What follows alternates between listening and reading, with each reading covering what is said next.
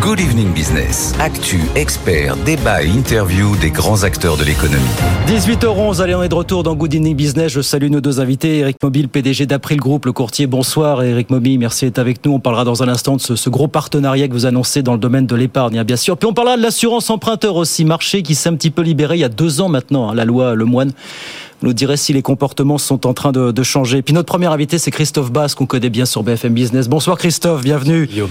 Vous êtes mandataire judiciaire, ancien président du Conseil national des administrateurs judiciaires et mandataires. Christophe, on avait besoin de vos lumières pour décrypter ces chiffres. Assez préoccupants, il faut bien le dire, qui sont tombés ce matin. Quasiment 58 000 faillites d'entreprises en France l'an dernier. C'est 36% par rapport à la même période de l'année précédente, 2022. Mais le cabinet Altares qui sort ces chiffres nous dit que vraiment ça s'est accéléré au quatrième trimestre. C'est l'un des pires quatrièmes trimestres qu'on ait vu en la matière depuis 30 ans. Est-ce qu'on dit aujourd'hui encore, ça n'est toujours que du rattrapage post-Covid ou c'est plus grave, plus préoccupant que ça, Christophe, finalement, pour vous aujourd'hui? Guillaume, d'abord les chiffres. Euh, vous avez raison, autour de 55 000 procédures collectives, un petit peu plus à fin 2023, mais on part d'où? On part de la crise Covid 2020, 2021, 2022, 2021, 28 000 procédures. Une année de, de faillite, c'est aux alentours de 55 000 procédures. Tout ça pour vous dire qu'en trois ans, il y a 50 000 entreprises qui auraient dû, dans les statistiques, être présentes et qui ne le sont pas. Donc c'est toujours ce rattrapage. On sort du Covid, 2022, 45 000 procédures collectives. On arrive là, 2023, 55, 56 000 procédures collectives. Donc on revient au niveau de 2017-2018 parce que nous avons tout ce stock d'entreprises un peu zombies, d'entreprises sous perfusion, d'entreprises aidées pendant la crise Covid, qui arrivent tout simplement, qui étaient en grande difficulté, qui ne peuvent plus payer et qui rattrapent Alors, euh, ces, ces, années historiquement donc faibles. Vous nous dites que ça n'est encore que du rattrapage finalement à ce stade, malgré. Le cabinet Altares nous dit attention, il y a pour lui et du rattrapage, mais aussi tout l'environnement ambiant, l'inflation, la consommation berne, les taux d'intérêt.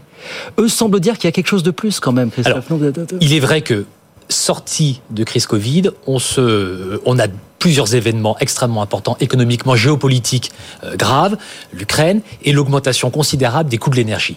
Et ces deux crises euh, vont totalement impacter l'évolution, d'où le quatrième trimestre qui est euh, effectivement inquiétant. Bon, on a le remboursement des, PE, des PGE qui se font jour. Bruno Le Maire a annoncé un décalage jusqu'en 2026. C'est suffisant ce qui a été annoncé pour vous ou pas? Oui, en tout cas, Aujourd'hui, il y a 5 à 6 de défaillance des PGE, de taux de défaut. Donc, on reste encore dans des euh, éléments à, peu près mesurés. En revanche, il y a l'URSSAF. L'URSSAF représentait à peu près 30% de l'ouverture des procédures collectives. L'URSSAF, qui avait suspendu ses assignations, reprend ses demandes de paiement. Donc effectivement, on voit cette accélération. Ça, c'est le premier point. Mais le deuxième point, vous avez raison, Guillaume, et a raison. On a la, le coût de l'énergie. Aujourd'hui, nous, on rencontre, par exemple, des boulangers qui euh, allument leur four que le matin et pas l'après-midi parce que ça coûte trop cher. Mmh. On a la crise immobilière. On voit bien l'évolution du taux euh, immobilier qui, on a, on a plus 120%, 122% euh, exactement d'accélération d'agences immobilières qui sont en difficulté. Donc on a ces éléments-là nouveaux qui viennent effectivement impacter le retour à la normale du nombre de procédures collectives. Donc on n'est pas à 55, on est à 58. En 2000 2024, peut-être qu'on sera à 60. En 2008, crise des subprimes, on était à 65 000, 66 000 ouvertures de procédures. C'est vrai. Qu'est-ce que vous dites aujourd'hui aux, patrons de PME que, que vous voyez? Vous êtes venu nous raconter comment, pendant des années, notamment au cours du Covid, à quel point il fallait arrêter de faire l'autruche aujourd'hui quand on est patron. Ne pas prendre les administrateurs judiciaires, ne pas prendre les mandataires judiciaires que vous représentez pour forcément les faiseurs de mal finalement. Voilà, qu'il fallait euh, anticiper plutôt que de se cacher. On le sait, Guillaume, on en a beaucoup parlé. Euh, on anticipe, on trouve une solution. Et c'est pour ça qu'on a une évolution considérable. Est-ce qu'on vient vous voir davantage aujourd'hui qu'il y a 6 mois, 9 mois? Notamment les procédures de prévention. Les procédures de prévention ont explosé. 8000 procédures de prévention euh, en 2023. C'est considérable. Ces procédures de prévention, elles ont un avantage, elles sont confidentielles. Et dans 80% des cas, on trouve une solution. Dans 80% des cas, on trouve une solution. On ne dira jamais euh, assez qu'il faut anticiper. Oui. Et je donne un dernier chiffre. Allez-y, allez-y. Pardon pour tous ces chiffres, mais on parle de 55 000 procédures collectives, faillites, défaillances, 58 000. C'est un million de créations d'entreprises par an en France. On n'a jamais eu autant de créations. Il y a beaucoup de micro-entreprises avec euh, Christophe. Exactement. beaucoup de micro-entreprises. On est parfaitement d'accord. On a de plus en plus de personnes qui créent une entreprise, donc ils prennent des risques. Quand on prend des risques, on a un risque de défaillance, mais on a un stock d'entreprises et de micro-entreprises qui augmente, donc on a un taux de défaillance qui reste stable malgré l'augmentation euh, donc des chiffres qui sont donnés. Il y a un terme qu'emploie le, cabinet Altares, donc qui publie régulièrement ces chiffres, qui a publié ces chiffres ce matin qu'on commente ce soir, c'est le terme de, de permacrise la crise permanente. Est-ce que vous avez le sentiment que les, chefs d'entreprise ont, pris conscience qu'on était rentré effectivement dans cette nouvelle ère de crise permanente, de superposition des risques permanents, risques énergétiques, risques géopolitiques, risques climatiques, risques cyber et j'en passe et des meilleurs. Est-ce qu'il y a cette prise de conscience chez les chefs d'entreprise, chez les petits patrons? Oui, je crois vraiment. Je crois qu'ils assistent. Oui, je crois qu'ils assistent. Prenons les petits commerces, qui est le secteur le plus touché aujourd'hui. Les petits commerces prennent de mais en pleine face la concurrence du e-commerce qui a explosé avec le Covid puisque tout était fermé. Là, on parle on parle pas que du e-commerce, hein, on parle de, tous ces risques qui se sont superposés en l'espace de 3-4 ans. C'est pour bien sûr. Mais donc c'est cette concurrence du e-commerce, c'est la hausse du coût de l'énergie, et puis aujourd'hui une grande difficulté qui nous est rapportée dans les dossiers que nous voyons, c'est ce changement de mentalité des salariés.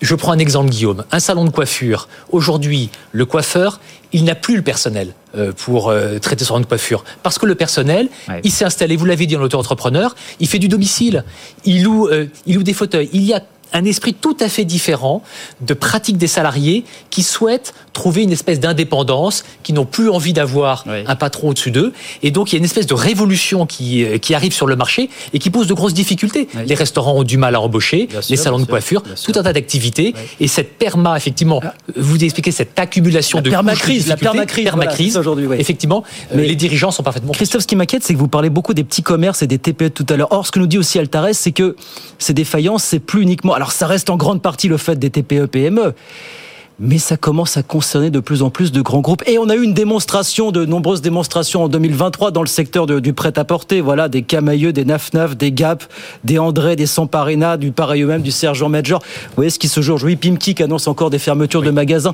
Et même des plus grands groupes. Regardez Valeo encore aujourd'hui qui annonce 235 suppressions de postes en France dans, dans les prochains mois. C'est plus l'apanage des petits groupes du tout, de moins en moins. Alors, c'est vrai, aujourd'hui c'est encore 92... C'est pas ça le nouveau warning finalement à surveiller oui.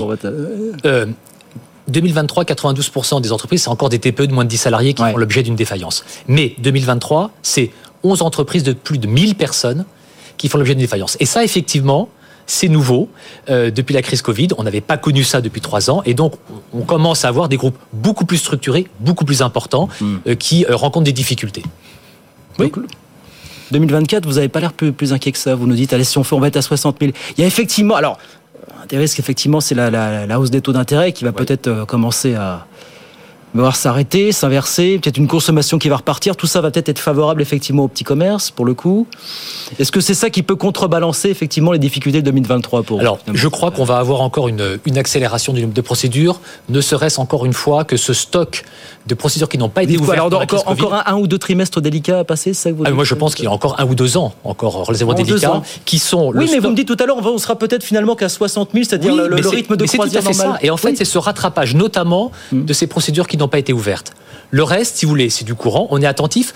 Nombre de salariés. On parlait des grosses entreprises. Pendant la crise Covid, 70 à 80 000 emplois étaient concernés. 2023, 220 000 emplois sont concernés. Alors, j'ai entendu des choses. Chiffre de BPCE. de BPCE. Mais alors, attention, ça ne veut pas dire 2000 pardon, ça ne veut pas dire 220 000 licenciements. Non mais attendez, ils disent effectivement 240 000 emplois pourraient être concernés en 2023 sur la défaillance. Oui, mais avec un tiers de défaillance en moins par rapport à 2019.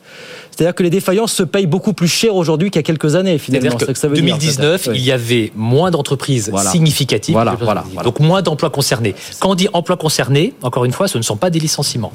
70% hein. de l'emploi va être protégé dans le cas d'une défaillance. On va trouver une solution. Mais c'est vrai que c'est 220 000. On revient toujours sur les chiffres. Mm. Euh, crise Covid, euh, crise pardon, euh, des subprimes en 2008, c'était 350 000 emplois. Donc ça ne veut pas dire qu'on a encore une marge. Ça veut dire qu'il n'y a pas d'explosion, il y a une accélération, mais on partait très bas. Il y a une vigilance qui est dessus, mais on est sur des chiffres qui restent finalement relativement stables encore aujourd'hui, avec ces points de vigilance encore une fois sur ces secteurs très particuliers liés au coût de l'énergie, liés aux difficultés de l'emploi, sur lesquels on a un focus un peu particulier. Et merci Guillaume de rappeler que la prévention c'est important. Absolument. Il n'y a toujours pas de mur des faillites en vue. Voilà, depuis le temps qu'on nous l'annonce, maintenant c'est pas pour tout de suite et ça ne viendra pas. C'est ça que vous nous dites. Merci beaucoup Christophe. Merci de passer nous voir ce soir sur BFM Business, mandateur judiciaire, ancien président du Conseil national des administrateurs judiciaires et mandataires. Merci beaucoup d'être passé nous voir ce soir sur BFM Business.